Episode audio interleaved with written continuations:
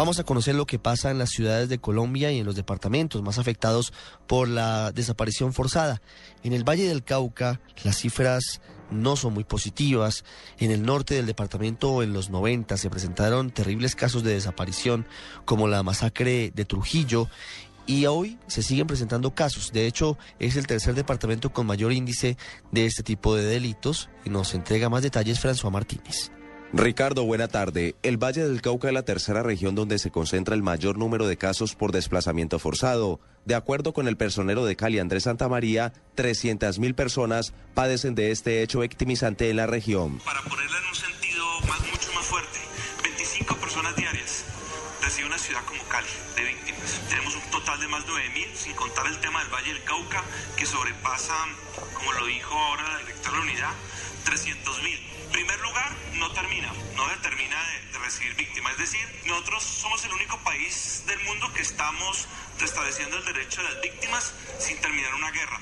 Uno de los casos que más tocó a la comunidad es el de la señora Epifania Riascos, desplazada por las FARC en el departamento de Nariño y víctima de una mina antipersonal. Achicado en la lancha y me llevaban para la guerrilla. Yo le dije a mi esposo, ¿para dónde me lleva? Me dijo, vamos para la guerrilla porque es por ello está usted así. Y ahí mandaron a avisar a ese granado, entonces poco guerrillero.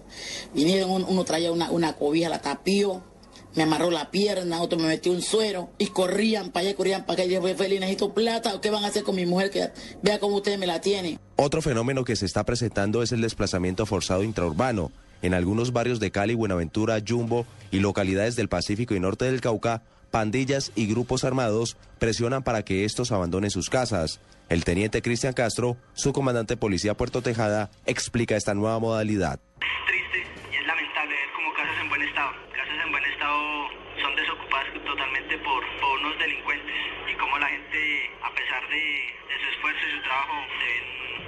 Opacados en este, en este flagelo. El personero de Cali, Andrés Santamaría, asegura que la ciudad de Cali debe tener una política clara para evitar que los desplazados sean revictimizados. Y la sociedad en general y el caleño empezó a ver y ha visto históricamente por décadas el desplazado como un problema. Si ustedes miran las encuestas de Cali, ¿cómo vamos? Ustedes ven y aprecian un caleño en términos general que desconoce a la población desplazada y ven la problemática de la víctima como un problema de ciudad y nunca buscar como unas reflexiones de integralidad y de salida. Una última caracterización del Ministerio del Trabajo para el enrutamiento a proyectos laborales indica que la población de la ciudad se encuentra en el oriente, otra en gran parte de ladera y una mínima en área rural y distribuida en otros sectores. La mayoría son afros, un pequeño sector indígena y el 95% de los desplazados está desempleado. En Cali, François Martínez, Blue Radio. Detrás de cada desaparición hay un drama y un dolor de una familia. Esto nos cuenta Byron García desde el departamento de Antioquia y desde Medellín sobre cómo la familia de un desaparecido hoy afronta todavía el dolor de no saber qué pasó con esa persona. Ricardo, muy buenas tardes. Hernán Castrillón llegó a Medellín procedente del municipio de San Luis, oriente de Antioquia. Salió de la casa buscando un mejor futuro, pero no lo encontró. Desde ese día, Blancanubia, su madre, no sabe nada de él. Permanece desaparecido. Yo tuve tres hijos, de los cuales eh, hay uno pues perdido. Hernán salió un día de acá de Medellín para San Luis y nunca más supo, supo, volví a saber de él. Nunca más se supo, ni me llamó, ni nada. Nunca más volví a saber de él. Es que este delito va en aumento en Medellín. Según cifras entregadas por la personería, el incremento en las desapariciones en la ciudad durante 2013 fue del 25,6%. El año pasado el Ministerio Público registró 654 desapariciones, mientras que en 2012 hubo 521. Algunos han regresado a casa, otros han aparecido muertos. 270 personas siguen desaparecidas.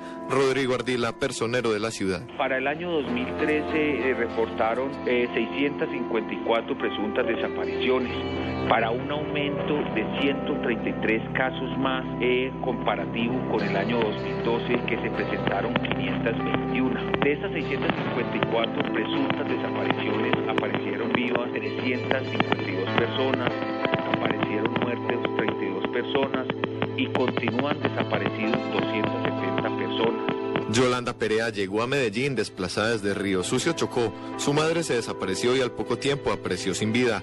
Ahora ayuda a quienes sufren las ausencias. A mí lo que me ha dado fuerza es querer salir adelante, tener el apoyo de las compañeras y ese y ese amor por mi mamá, de que eso, lo que le pasó a ella, no le vaya a pasar a mi hija, no se repita con otras, o sea, eso es lo que me da fuerza a mí. Y es que algunas organizaciones de derechos humanos sugieren que en Medellín los homicidios han disminuido porque se desaparecen las víctimas. El defensor del pueblo, Jorge Armando Talora, explica que esa puede ser una posibilidad. Sí, esa es una denuncia constante que dice que la denuncia por desaparición conlleva implícitamente un homicidio. Nosotros consideramos que no es así porque la, eh, el estudio que se hace hasta que no, fundamentalmente no haya un pronunciamiento de una autoridad, no puede hacer esa denuncia. En la ciudad las denuncias por personas desaparecidas tienen que ver en su mayoría con menores de edad y con mujeres. Los rangos de edades hay 221 de niños, niñas y adolescentes en la ciudad eh, con estas presuntas desapariciones. Entre los 18 y 35 años de edad también presenta una presunta desaparición alta. Las comunas más afectadas son la 1, la 3, la 7, la 10 y la 13. Antioquia es el departamento más afectado por este delito con 4.600 desaparecidos, lo que representa el 25% del total de los casos reportados en el país. En Medellín, Byron García, Blue Radio. El departamento del Atlántico fue uno de los más azotados por fenómeno de desaparición forzosa durante la incursión de grupos paramilitares. Este fenómeno ha cambiado y ha disminuido recientemente. Nos entrega más detalles Iván Duba. Ricardo, buenas tardes. El flagelo de la desaparición forzada es usado para infundir el terror en los ciudadanos. El fenómeno no se limita a los parientes próximos, sino que afecta a toda una región y a un país. El abogado defensor de derechos humanos José Humberto Torres en el Departamento del Atlántico establece que el flagelo de la desaparición forzada es uno de los fenómenos más terribles. Es uno de los hechos más graves que dijéramos le puede ocurrir a una persona, toda vez que es un hecho mucho más grave que el secuestro. En el caso de la desaparición forzada nunca se sabe ni quiénes son los autores responsables del delito, ni mucho menos el paradero de la persona. Una de las problemáticas en este tipo de casos es el subregistro que muchas veces queda en el olvido y la impunidad. Sí, no me atrevería a, dar una cifra aproximada toda vez que, eh, repito, hay un subregistro del tema. Eh, en este fenómeno que ocurrió hace algunos años, en el paramilitarismo un sinnúmero de personas que fueron desaparecidas, incluso algunos miembros del propio Frente José Pablo Díaz son siguen desaparecidos a manos de sus propios eh, excompañeros. Muchas personas que fueron víctimas de ejecuciones extrajudiciales hoy siguen desaparecidas, sus cadáveres no han sido entregados. En el Departamento del Atlántico conocimos la historia de Marta Díaz, madre y víctima, reconocida por el Estado, quien relató cómo vivió la desaparición de su hijo Douglas Alberto Tadeo.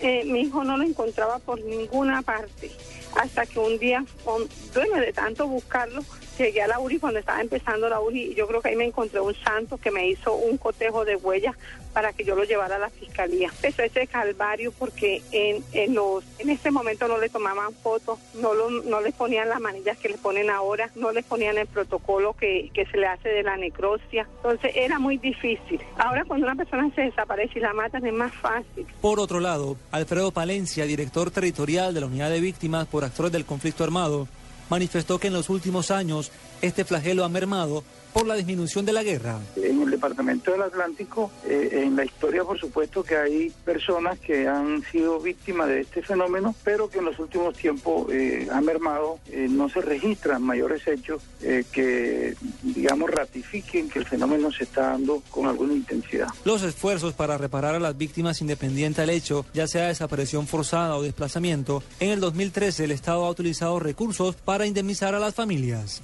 Año pasado se estipularon unos 12 mil millones de pesos para eh, cubrir el tema de la indemnización. Este año vamos eh, a por lo menos 3.100 familias sean, eh, digamos, enrutadas en una reparación integral que incluya el caso de la indemnización, que es uno de los aspectos que tienen que ver con la reparación integral. José Humberto Torres, abogado defensor de los derechos humanos, señaló que en época de posconflicto las víctimas deben participar en los diálogos de paz y conocer la verdad.